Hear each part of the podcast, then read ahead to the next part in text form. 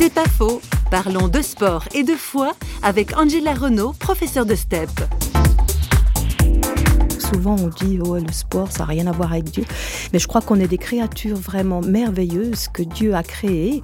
Il nous demande de prendre soin de nous, donc on va pas faire le culte du corps, mais je crois que c'est important d'être libre dans son corps, d'être libre dans sa respiration, dans, sa vie, prendre conscience que voilà j'ai des jambes, j'ai des bras, j'ai tout un potentiel que Dieu m'a donné et ce potentiel je veux, l'utiliser, je veux le vivre pleinement et je veux vraiment prendre soin de mon corps. Moi, je veux encourager chacune des personnes, que vous soyez petite, grande, mince, moins mince, ou etc.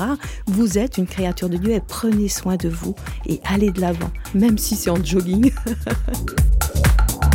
c'est pas faux, vous a été proposé par parole.ch.